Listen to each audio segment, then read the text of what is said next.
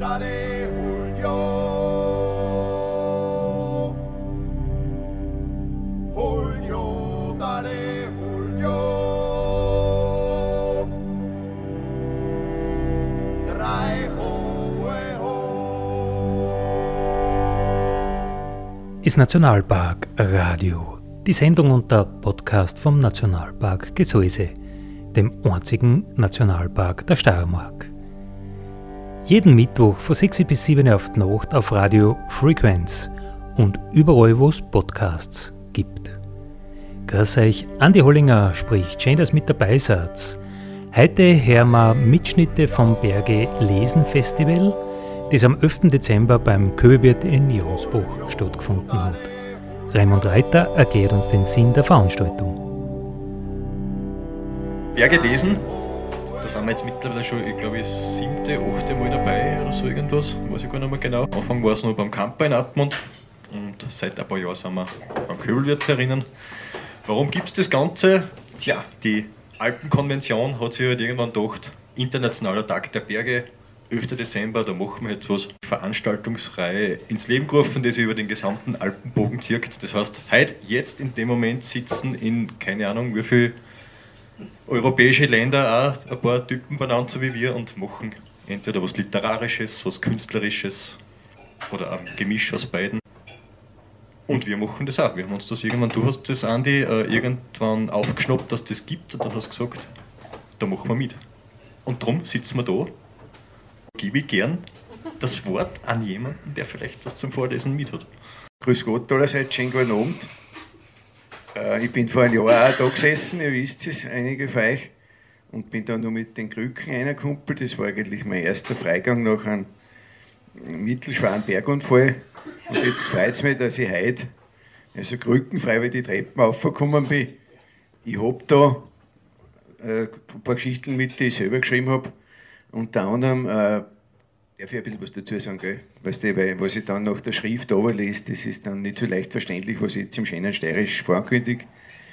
Äh, 1997 ist man da mit wirklich guten Partnern, das so geil wer das war, das war der, der Sepp Unterberger, dann der Erich Hafner und der Mario Stremitzer ist mir gelungen, äh, nein, der, der Franz Dietert war dabei, ein paar lässige Touren im Gseis gehen und unter anderem auch die Route Beauty and the Beast am Großen Ötztal von Heli Steinmeißel 1986 geöffnet. Und wer jetzt vor kurzem den Vortrag von Michi Kemeter gesehen hat in Volkshaus, der hat da in Rheinwiller und den Michi Kemeter einen extremen steilen Plattenklettern gesehen mit einem gigantischen, mit einer wilden Wasserrunzen, also allerdings im 9. und 10. Grad. Und wir sind da 1997 der Sepp Unterberger und ich, diese Route Beauty and the Beast vom Heli Steinmeißel gegangen, die ist nicht so schwer. Die ist so 17 plus, aber auch eine ernstzunehmende Route. Und aus dem Geschichte, also über die äh, Routen möchte ich kurz erzählen, was ich da geschrieben habe. Das war also in dem Jahr die zweite schwierige Route, die ich da innerhalb weniger Wochen gegangen bin und so fängt es jetzt an. Einige Wochen später bin ich mit Sepp Unterberger unterwegs im Ödstein K.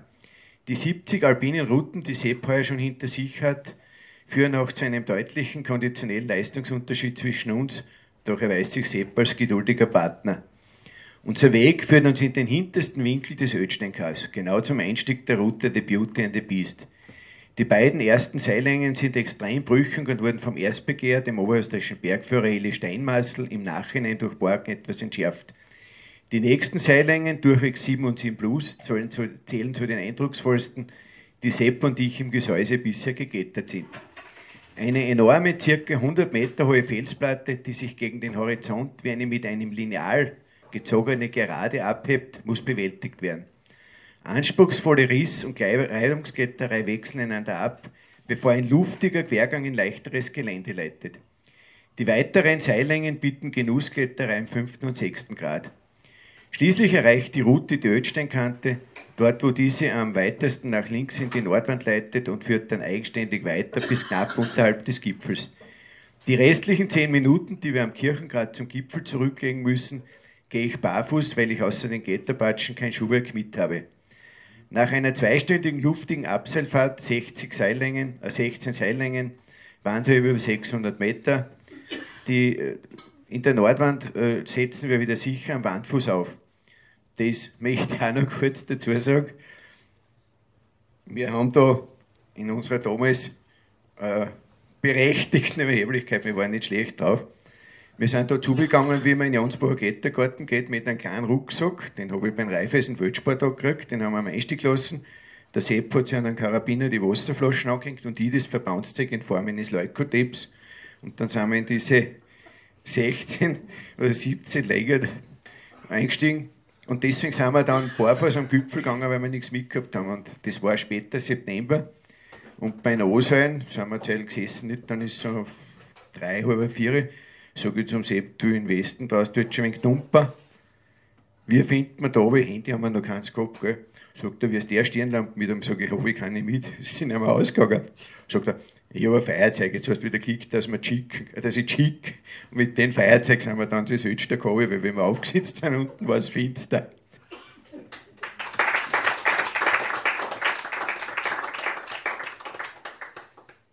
Wer gelesen ist bei uns auf Vorleseabend im Wirtshaus.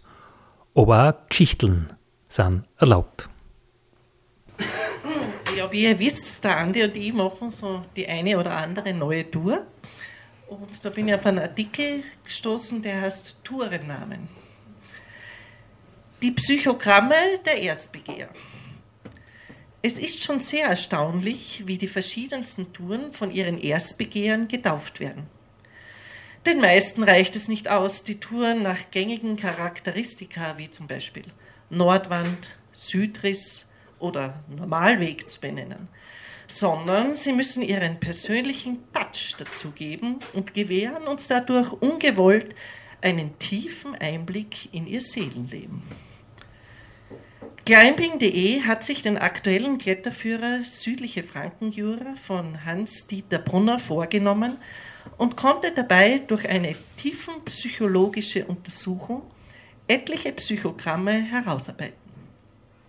Hier ein gekürzter Teil der Ergebnisse.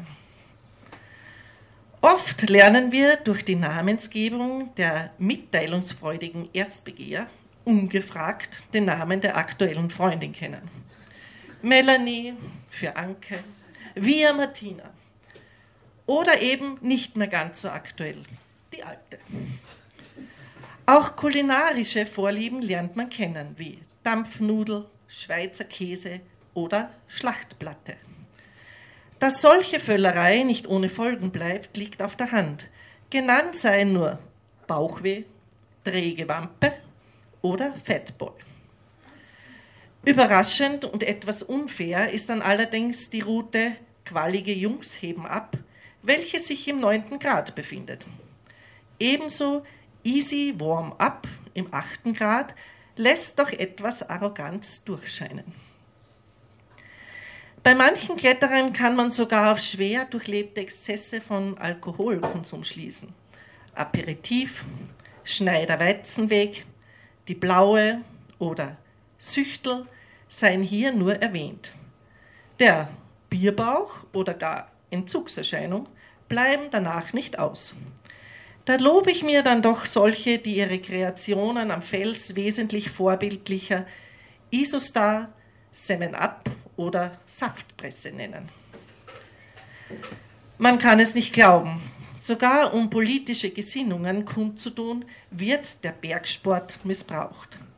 Rechtsradikale wählen Tournamen wie rechts außen, rechts vor links oder rechter Parallelriss.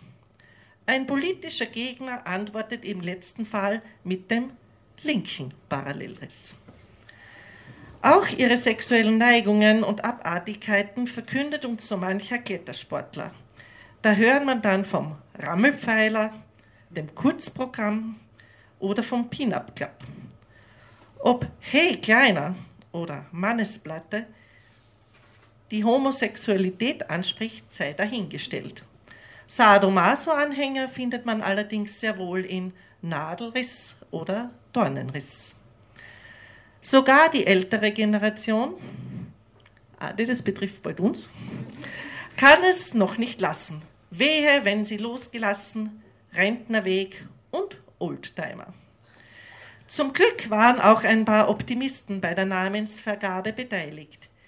Ihre fröhlichen Charaktere vergaben die Namen So ein Spaß und Ich bin so froh. Mit diesem positiven Ansatz kommen wir dann auch schon zum Ende der Analyse mit dem letzten Tourennamen. Und tschüss.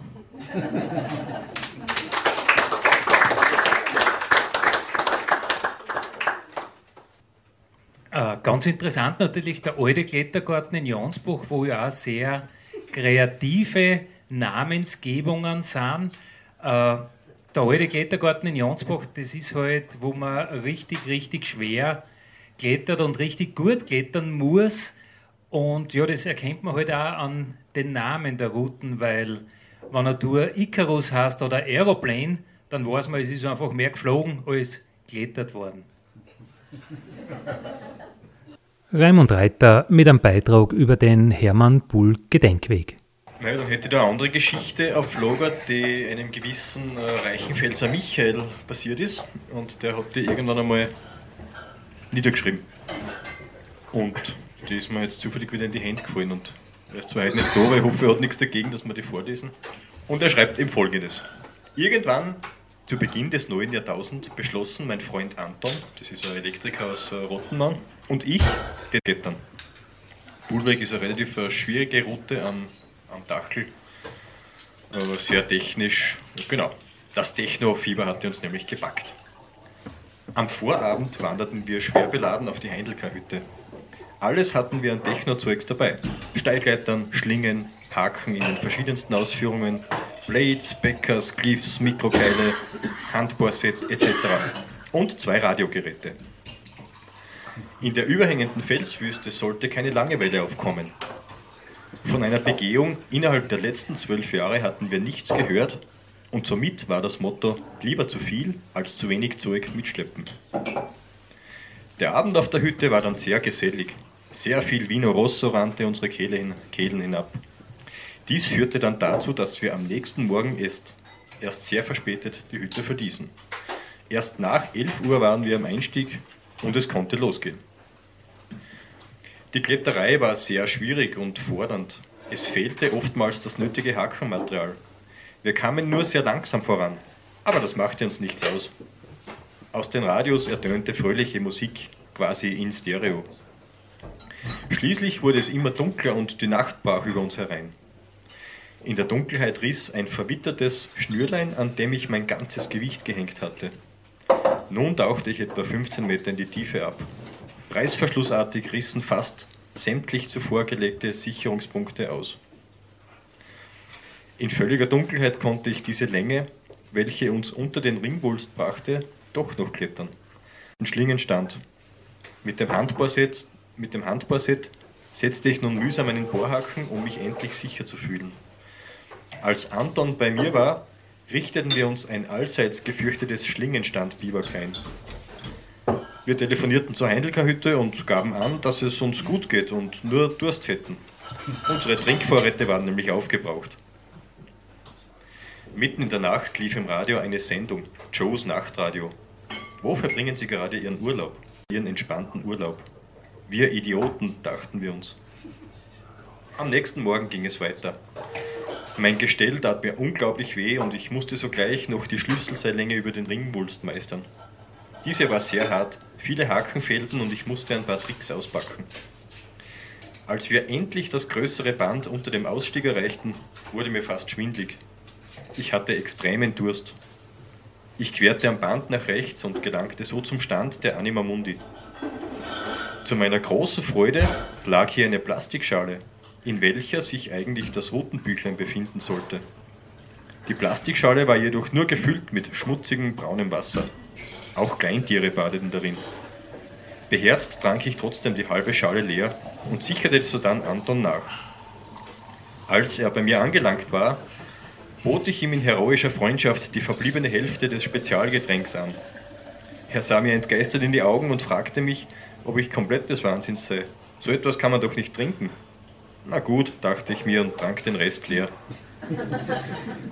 Ich kletterte weiter und als ich nach ein paar Metern um eine Kante stieg, glaubte ich zu träumen. Von oben herab hing ein Kletterseil. und an dessen Ende baumelte eine Flasche mit Himbeersaft. Vater Morgana oder was? Vom Dreckswasser zuvor irre geworden? Ich nahm einen kleinen Schluck des köstlichen Getränks, aber das meiste überließ ich jedoch meinem Freund, der doch noch Durst litt. Endlich, nach zwei Tagen am Dachelgrad angelangt, die Lösung des Rätsels. Freunde, Ü und der Stange Grie, waren über den Normalweg aufgestiegen, nachdem sie auf der Heindelker Hütte von unserer Aktion erfahren hatten. Sie waren es, welche uns das Himbeerkracherl in die Wand hinabgelassen hatten. An den nächsten Tagen wurde ich übrigens vom krampfartigen Durchfällen gebeutelt.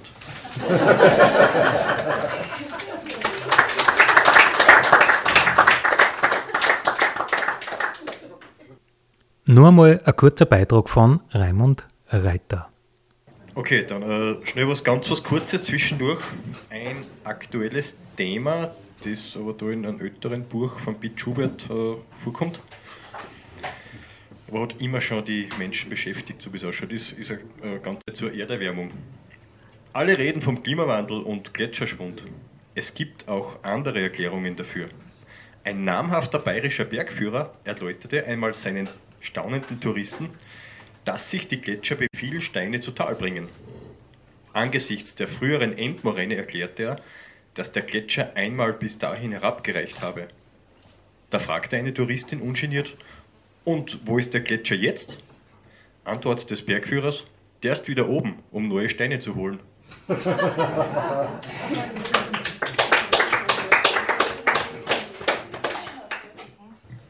Wir, wir haben ja gesagt, Geschichtel drucken da dann probiere ich, ob ich ein Geschichtel noch erzählen kann. Es gibt ja professionelle Geschichteldrucker wie den Helmut Wittmann, der äh, Sagen, Nachmittage, Sagen, Abende äh, veranstaltet. Und den haben auch wir beim Nationalpark einmal für einen gemütlichen Kindernachmittag äh, veranstaltet. Und ja, das war recht nett und der hat ähm, wirklich die feinsten Geschichten gehabt und die Kinder waren begeistert und irgendwann sind die Kinder immer weniger und weniger geworden und dann waren halt nur mehr Erwachsene und ja, dann hat sich so eine Eigendynamik entwickelt und dann gibt es halt auch so Geschichteldrucker, äh, Historiker, wollte ich sagen, der Region, so wie den Sepp Hasitschka. Und dann ist das Radl irgendwie zum Renner gekommen und äh, ja, der eine hat eine Geschichte erzählt und der andere hat eine Geschichte erzählt und Kinder waren kein mehr da. Jetzt ist das alles ein bisschen auch ins Erotische abgeglitten. Und jetzt muss ich überlegen, ob ich eine Geschichte noch zusammenbringe von damals. Die Frage ist ja in Jansbach erinnern, der Wolfbauer ist einer der wohlhabendsten Bauern seit vielen hundert Jahren. Und die Frage ist ja, wieso ist es so? Warum kann ein Bauer äh, zu so viel äh, Besitztümer kommen, wieso geht es dem so gut? Wie geht das? Bei der Kirche weiß man, wie das geht, äh, über die Jahrhunderte, aber bei einem Bauern, wie, wie geht das? Weil durch Arbeit kann man eigentlich nicht reich werden. Äh, und diese Sage erzählt es, wie der Wolfbauer zu seinem Wohlstand gekommen ist. Und da gibt es ja den Wolfbauer Wasserfall. Und da gibt es diese ja, Waldfrauen sind das. Ja, das sind so Wesen, also nicht ganz Luft, nicht ganz Äther, aber auch nicht ganz Fleisch, so ein bisschen Zwischenwesen und ja, man weiß nicht recht. Äh, ja, ganz geheimnisvolle Wesen und früher hat man sie auch noch besser gesehen, wenn so ein bisschen die Gischt von Wasserfall war. Und die waren halt immer so sagenumwoben und eines Tages hat es halt ab zugetragen, dass die damalige Wolfbärin zum Bauer reinschaut auf die Nacht in die Kammer und die sieht, so eine Waldfrau liegt beim Bauer drinnen. Das goldene Haar ist, ist, ist aus dem Bett außer und bis am dreckigen Boden ist die, sind die Haare oben und da schaute diese, diese Waldfrau an, also wirklich ein göttliches Wesen. Und die Wolfbärin nimmt ganz vorsichtig dieses güderne Haar und tut es ganz vorsichtig ins Bett rein zu den zwei, dass nicht in den Dreck hängt und macht ganz leise die Tier wieder zu, dass es beide nicht aufweckt. Und die Geschichte endet so. Weil die Wolfbäuerin damals so vernünftig war und den Beischlaf gewährt hat, liegt der Segen am Haus.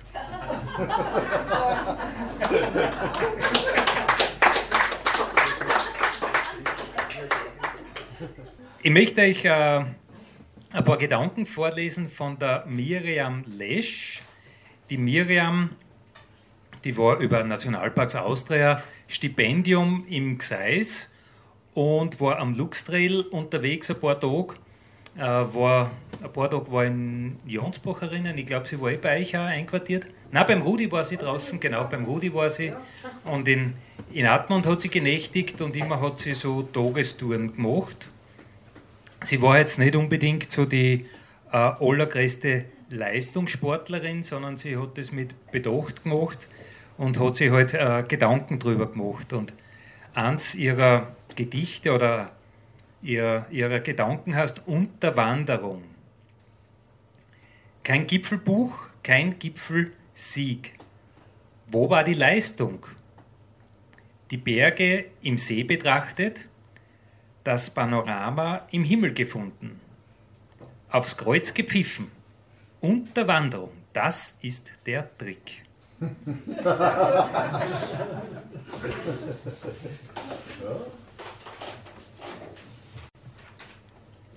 Zum Flussuferläufer schreibt sie, 10.000 Kilometer geflogen, um an diesem Ufer ein Nest zu bauen.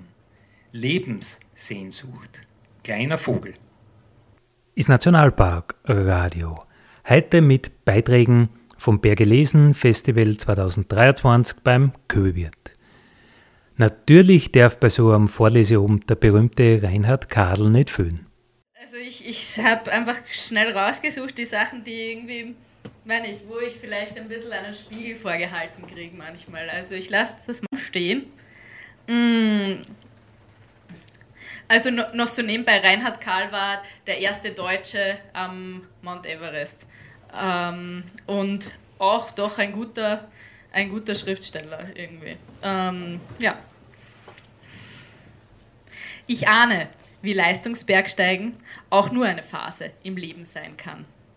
Vielleicht die letzte Stufe vor dem wirklichen Erwachsenwerden.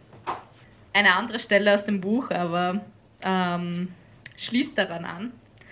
Um auf diesem Abenteuerspielplatz für große Buben unser Spiel machen zu können, haben wir so ungefähr die modernsten Technologieprodukte der Industriegesellschaft dabei, die wir verlassen haben, um uns an der reinen Natur zu versuchen.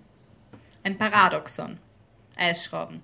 100 Meter Bergseil, 40 Haken in allen Größen, Hängematten, 50 Karabiner, Jümas, Zelte, Schlafsäcke, sogenannte wasserdichte Regenbekleidung, Kocher, gefriergetrocknete Mahlzeiten, nur noch heißes Wasser dazugeben und schon ist der, der, das Beef äh, Stroganoff fertig. Diese 40 Kilo auf unseren Rücken, genau berechnete Bergausrüstung.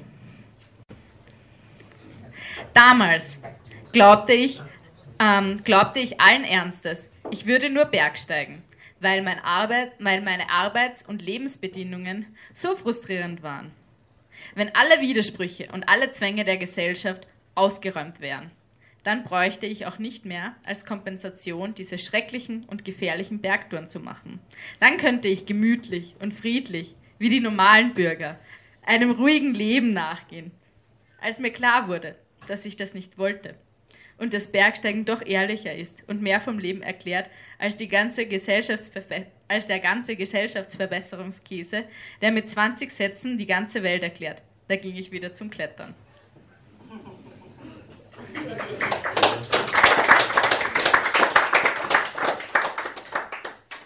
Weil der Schnee gekommen ist und da gibt es diese Skifibel vom, vom Hubert Mummelter aus dem Jahr 1935 und da hat er sich in Gedichtform eben diesem Thema Skifahren gewidmet und äh, das Buch ist von 1935, aber es irgendwie, abgesehen von ein paar Ausdrücke, die vielleicht nicht mehr ganz aktuell sind, stimmen zumindest die Themen immer nur mit dem zusammen, was man heute in die Berge leben kann. Und da geht es nämlich auch darum, um die äh, alpinen Gefahren beim Skilauf. Ein Gedicht von Hubert Mummelter. Gefährlich wird der Skilauf leicht, weil man Geschwindigkeit erreicht, doch tritt hierbei fast allgemein statt Tod der Orthopäde ein.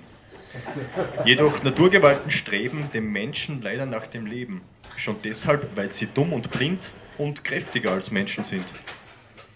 Man nennt sie auch den weißen Tod, wer oft noch morgens frisch und rot lag abends schon zerdrückt und bleich in einem Haufen Schnee als Leich. Lawinen sind ein Teufelsdreck. Wer sie bloß hört, kriegt einen Schreck. Sie gehen los, man weiß nicht wann, man weiß nicht wo, und wenn man dann plötzlich in einer drinnen ist, merkt man der Alpen Hinterlist. Sie sind oft klein und oft enorm, doch keinesfalls, keinesfalls in Kugelform. Was Laien glauben, nein, sie tritt als Brettmann ab und rutscht dann mit und ist, hat man nicht sehr viel Fimmel, alsbald verschüttet und im Himmel. Gewiss, ist man am Leibe heil, kann man noch leben eine Weile, doch meistens ist man längst erstickt, wenn es den Rettern endlich glückt, vermittels der Lawinenstangen zu deinem Leichmann, Leichnam zu gelangen. Viel leichter kommt man auf die Spur dem, der sich die Lawinenschnur rechtzeitig um den Leib getan, doch denkt man meistens zu spät daran. Zu den gefährlichen Gewalten gehören auch die Gletscherspalten. Man fällt in sie wegen der Tücken der sogenannten Gletscherbrücken und ist im Gletscherbauch verschwunden, wenn man sich nicht am Seil befunden. Viele weiß krepieren, zum Beispiel einfach durch Erfrieren. Sei es im Schneesturm, sei es wann man sonst nicht mehr nach Hause kann. Schneestürme sind an sich begehrt, weil sonst der Schnee sich nicht vermehrt. Doch wenn man mittendrin steht und weiß nicht mehr, wohin es geht, so ist dies nicht nur sehr verdrießlich, man kann auch daran sterben schließlich. Drum nehme man auf jeden Fall den Zeltsack mit gar überall.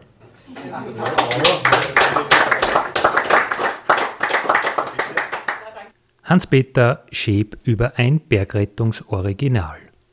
Es kennt sich viele in dem Raum erinnern sich an unseren alten Bergführer Adi Weißensteiner, leider verstorben. Ein, ein Urgestein des Gesäuses, also ein, Profi-Bergführer und einfach ein Unikat, glaube ich, kann man sagen. Also nicht nachmachbar. Und ein zweiter, der ganz wichtig ist in der Geschichte, ist der Beutelsche Brenner, einer der ganz großen Alpinisten, der aus dem Gesäuse entstammt, der Erstbegehung Scheibrenner ist am Kaibring, Dacheldiagonale Erstbegehung, eine der ersten Solobegehungen, große Ziehen in Norden der Koryphäe und circa um 1960 ausgewandert nach Amerika, dort seine Karriere gemacht, äh, Frau geheiratet, Skigebiet äh, aufbaut mit in Crystal Mountain, Bundesstaat Washington, glaube ich. Und der Adi Weißensteiner als Weltenbummler, der hat irgendwie so Gelegenheitsgearbeit. Der war ein guter Schlosser, dann hat er den Berg geführt und dann hat er wieder, wenn er irgendwas der Sport hat, entweder Expedition geleitet, irgendwo im Everest-Gebiet, Karakoram, oder, wenn das Geld nur gereicht hat für einen Flug, ist er zum Beudel umgeflogen nach Amerika, hat sich wegen Amerika was angeschaut, dann ist er ins Beudel gekommen und hat gesagt, Beudel, hast du Arbeit, weil ich habe kein Geld mehr, heimfliegen kann ich auch nicht mehr. Und der Beudel war sehr skeptisch, und Adi kennt sagt, Adi, was kannst du eigentlich? Ich gesagt, Adi, alles, alles Beudel. Es gibt nichts, was ich nicht kann. Hat er gesagt, ja, ich hätte jetzt gerade da ein Skigebiet, das war ein neues Skigebiet, gell, also mit Pips und, und so Geschichten war noch nichts. Ein Pistengerät haben sie nicht gehabt, mit einem alten Bulldozer haben sie die Pisten präpariert, also es ist viele Jahrzehnte her. Und da haben sie Partie aufgebaut, halt von die Liftwarte angefangen, über Skigebietsbetreuer und so weiter. Und der Adi hat einen Lawinensprengkurs geleitet. Sagt der Buddel, Adi, ich hätte da ein paar Jungs, kannst du die ausbilden zum Lawinensprengen, weil das ist in Skigebieten verbindlich, nicht auch in Amerika bei uns. Bevor, bevor du Skifahren darfst in einen organisierten Skiraum, müssen die Lawinen wechseln. Sagt der Adi, erst ich bin mit den Lawinen aufgewachsen, die rennen ja schon davon, wann ich komme, gell. Das ist der richtige Mann, gell. Dann hat er die amerikanischen Jungs da so Schwarzenegger-Figuren mitgeschickt, sind sie aufgefahren mit dem Bulldozer. Der Großteil ist draußen gestanden, weil die Kabine klein ist. Und dann hat Dade mit seinen 500 Englisch instruiert, gell, sind sie auf für einen riesen Wächten. Der Adi hat ein, paar Stangen Dynamit genommen, hat er erklärt, so, Boys, put together, gell. Das heißt, die haben den Buschen zusammengebunden mit einem Rebschnittel und weil es keinen Pieps gehabt haben, hat jeder Lawinenschnur gegangen. Und Dadi hat das gemacht, hat angezogen und gesagt, and now run. Und dann sind alle gerannt hinter die Rechten, gell. Dann hat es duscht und alle sind durch die Gegend geflogen. Der hat eben blöderweise das Dynamit in die Lawinenschnur eingebunden und hat es nachgezogen. Und dann hat es duscht und alle sind geflogen. Gell. Alle haben überlebt. Und der ist aufgestanden und gesagt, Boys, so not.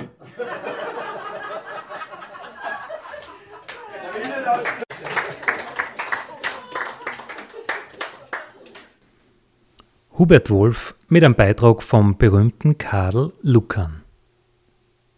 Nur einmal aus dem Buch vom Lukan, so alpine Anekdoten. Und da steht so, so ein paar so Geschichten da. Stadt und Land reicht euch die Hand. Der Alpinismus hatte Berglandbewohner und Städter einander näher gebracht. Da geht es immer ums 19. Jahrhundert, wo die, in der heroischen Zeit des Bergsteigens. Was nicht ausschloss, dass jeder von jedem die Schwächen gewissenhaft festhielt. So etwa kolportierte man im Bergland folgenden Satz eines deutschen Touristen.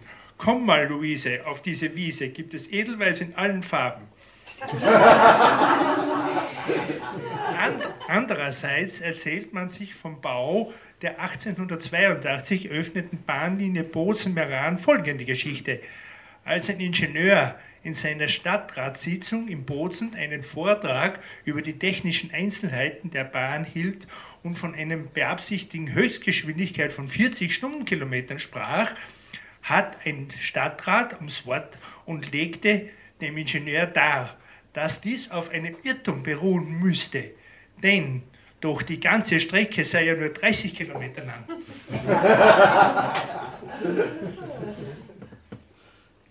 Im September 1894 zog von Zermatt eine seltsame Expedition los. Sieben Personen beiderlei Geschlechts in verschiedenen Alters, vom 10-jährigen bis zum 70-jährigen Mann, wurden in Tragsesseln bis auf 3750 Meter Höhe getragen und dort von Ärzten gründlich und bis aufs Blut untersucht.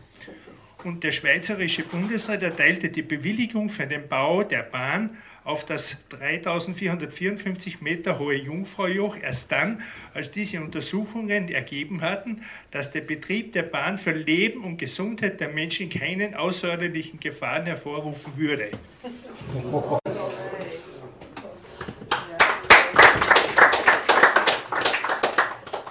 Nur einmal Hubert Wolf mit einem Beitrag über die Roskuppenkante. 1925 wurde auch die Roskuppenkante im Gesäuse mit modernen Seil- und Hakentechnik bezwungen. Kurze Zeit danach wollten die Wiener Hubert Bederker, immer ein Unbekannter, und Hans Meyer diese Fahrt wiederholen. Dort, wo die Erstbegehr einen Seilquergang gemacht hatten, kamen die beiden aber nicht recht weiter. Machen Sie einen Seilquergang, rief einer unten jemand im K. Es war das, wie sich später herausstellte, nicht irgendjemand, sondern einer der Erstbegeher, Fritz Hinterberger, der einmal gesagt hatte, dass man mit, beim Klettern eigentlich feine Glacé-Handschuhe tragen müsse und nur bei ganz schweren Stellen mit der eigenen Haut klettern sollte. Machen Sie einen Seilquergang! Da riss Hans Meyer die Geduld. Du damischer Hirsch da unten! Wenn wir einen Seilquergang könnten, dann hätten wir ihn schon längst gemacht. Hubert Bederker, der ungefähr 600 Erstbegehungen gemacht hatte, sagte über seinen Partner Hans Meyer, von allen Kletterern, die ich gekannt habe, hat der Meier die meisten Steinschlagverletzungen gehabt. Man konnte sagen, wenn irgendjemand im Hochgebirge von einer bestimmten Zeit ein einziger Stein fiel, dann war bestimmt der Meier darunter und hielt seinen Kopf hin.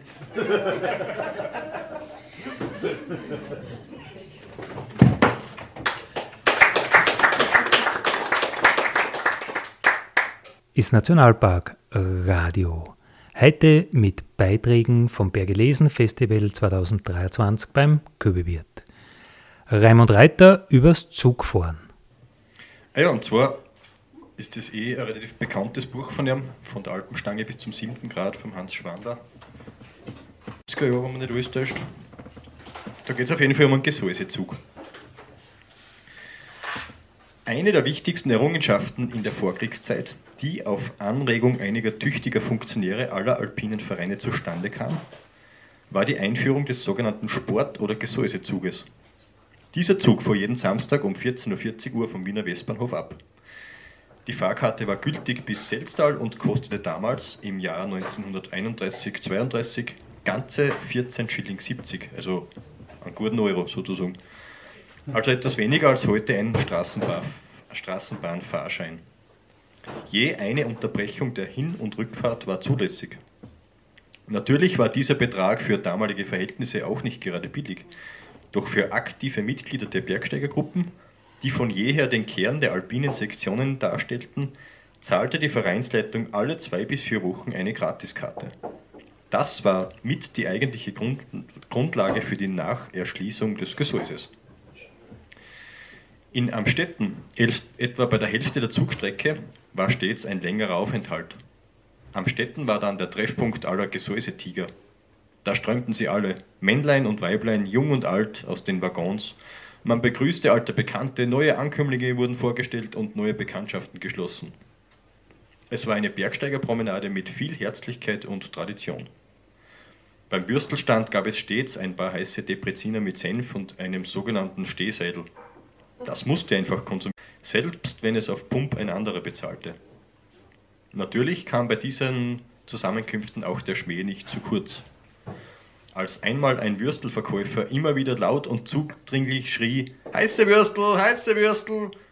Da sagte der für seinen trockenen Humor bekannte Hofrat Bichel zu ihm: Was schreien's denn so laut? Das interessiert mich doch gar nicht, wie sie heißen.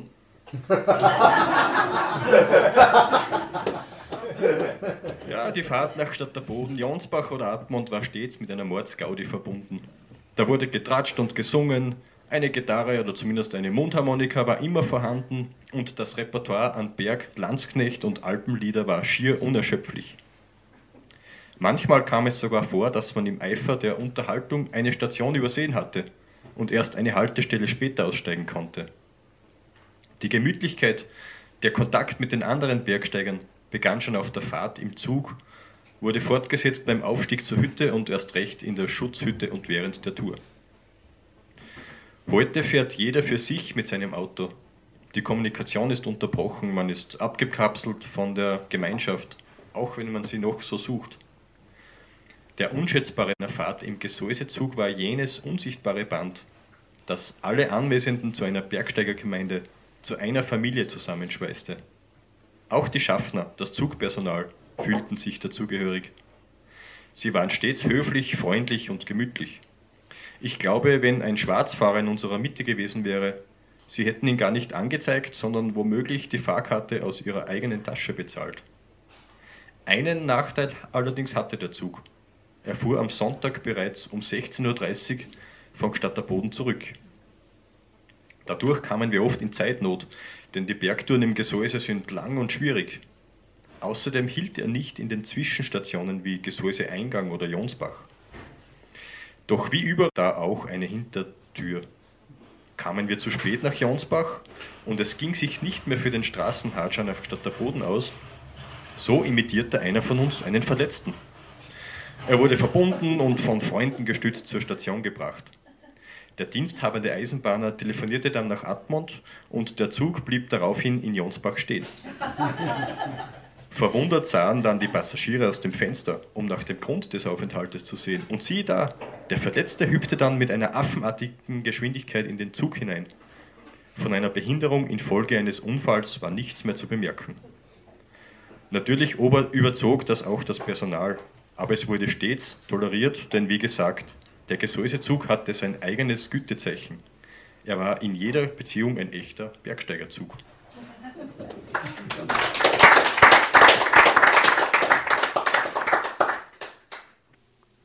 Gudrun Bruckner mit einem Kletterergedicht. Zoologische Selbsterkenntnis. Als Kreuzung zwischen Mensch und Affen hat Gott den Kletterer erschaffen. Von Menschen hat er den Verstand, den hohen Dingen zugewandt. Er plant mit klarer Konsequenz, ganz wie ein Homo sapiens. Steigt er zur Wand auf aus dem Tal, wirkt sein Gang auch noch ganz normal.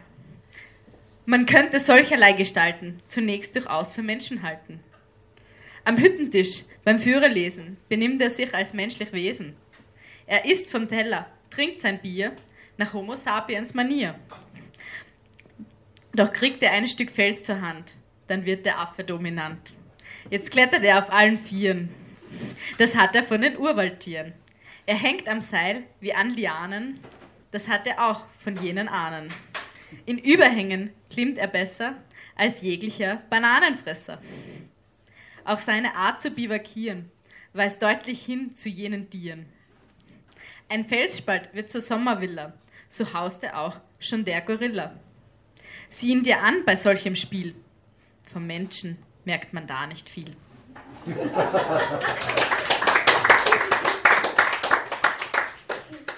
Ich habe schon vorher den Beutlsche Brenner erwähnt, der also, wie gesagt, in die 60er ausgewandert ist nach Amerika. Äh, Bundesstaat Oregon war er dann zum Schluss. Äh, in der Nähe, also ist ungefähr so weit in die Smith Rocks gefahren, wie wir runterfahren zu unseren Klettergärten ins Gseis. Und wie vor, vor 2000 war ich drüben, waren wir der Schmidt Fanz und die mit einem in die Smith Rocks auch klettern, also recht ein tolles Gebiet, nachdem wir vorhin ja Semite waren. Und 1997 ist er wieder einmal mit der Maurin in die Heimat zurückgekommen, also zu uns, also er war immer noch da daheim.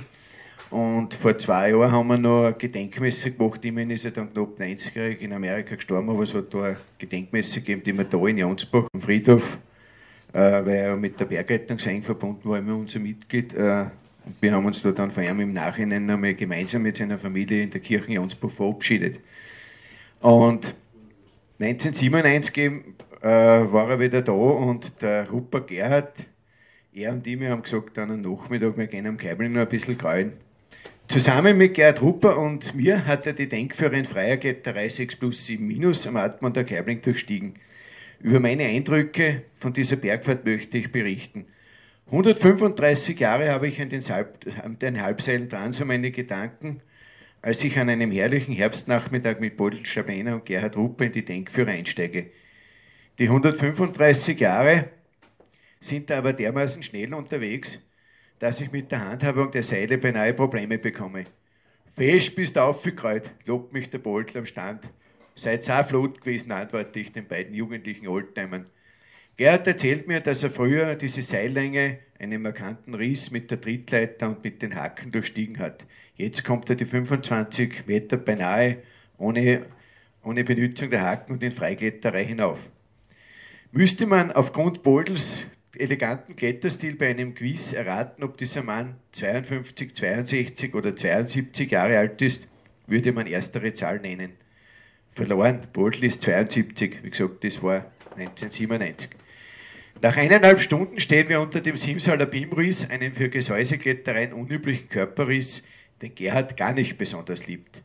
Der Kompromiss, diesen Riss zu erklettern, liegt für Gerd in einer kurzen Wortmeldung an Boldl. Den führst du. Boldels Augen signalisieren, ein endlich ist er doch gewohnt, im Vorstieg zu klettern. Eine Hetzer, knurre ich Gerhard an, weiß ich doch, weiß doch der 72-Jährige gar nicht, was auf ihn zukommt. Doch in den nächsten Minuten glaube ich ernsthaft meinen Augen nicht mehr trauen zu können. Boldel spaziert über die überhängenden Massagen hinauf, immerhin 6 plus, meistert elegant den Körperriss und schwingt sich kraftvoll über den Ausstiegsüberhang. Staunt! Das gibt's nicht, sage ich zum Gerd.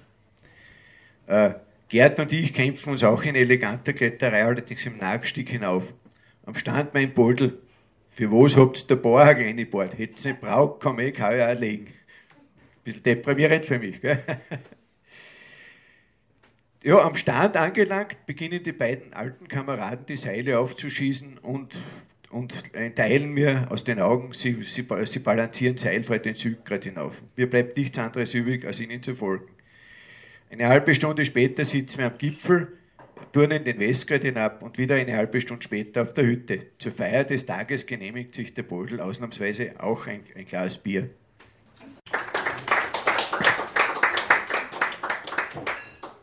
Zum Abschluss noch ein Lawinengedicht vorgetragen von Raimund Reiter. Ja, da gab es noch ein anderes ähm, Lawinengedicht, vielleicht, weil das Thema halt schon mal gewesen ist ist vom Islitzer Sepp, der war in den 60er Jahren Bundesreferent für das Lawinenhundewesen in der österreichischen Bergrettung.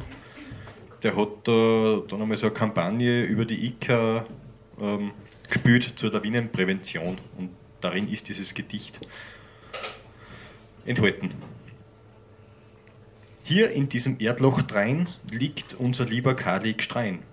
Er legte ohne Lawinenschnur eine völlig falsche Spur und schnitt dabei den Hang entzwei. Im Nu war's mit dem Karl vorbei. Herr Lemke aus dem Pommerland hier sein unverdienstes Ende fand.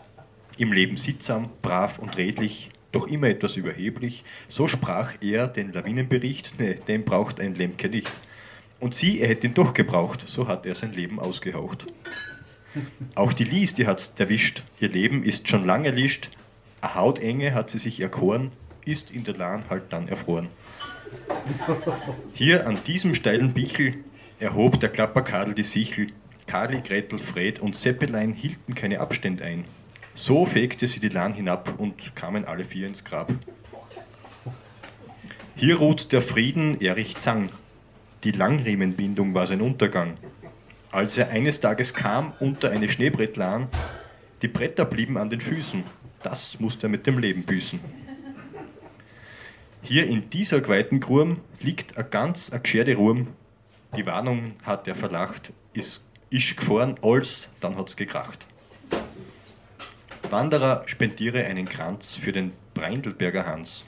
Er ist gar nicht alt geworden, sondern unter einer Lahn gestorben. Er zog sich aus und legte sich zum Sonnen an den Lahnenstrich. Und das im Frühjahr um halb zwei. Dann war er fort, der Hans. Oh mei. Und hier an diesem schönen Fleck, da wischt es den Mondracek. Er war ein sogenannter Gipfelfresser und wusste alles viel, viel besser. Er ließ nicht warnen sich, auch nicht beraten, verwies auf die alpinen Taten, ging verächtlich dann von hinnen und war gleich im Schlamassel drinnen. Ein Schneebrett kam und Wondraschek, den riss es mit, dann war er weg.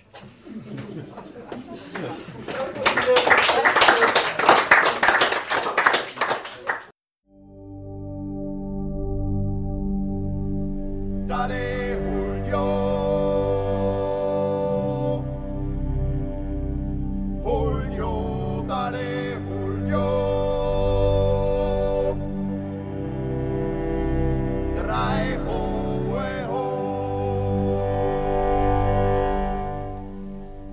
Das war das Nationalparkradio für heute. Wenn's wollt, nächsten Mittwoch wieder von 6 bis 7 auf die Nacht auf Radio Frequenz oder überall, wo es Podcasts gibt. Vielen Dank. Das Nationalparkradio und der Podcast werden durchgeführt mit Unterstützung vom Land Steiermark und der Europäischen Union.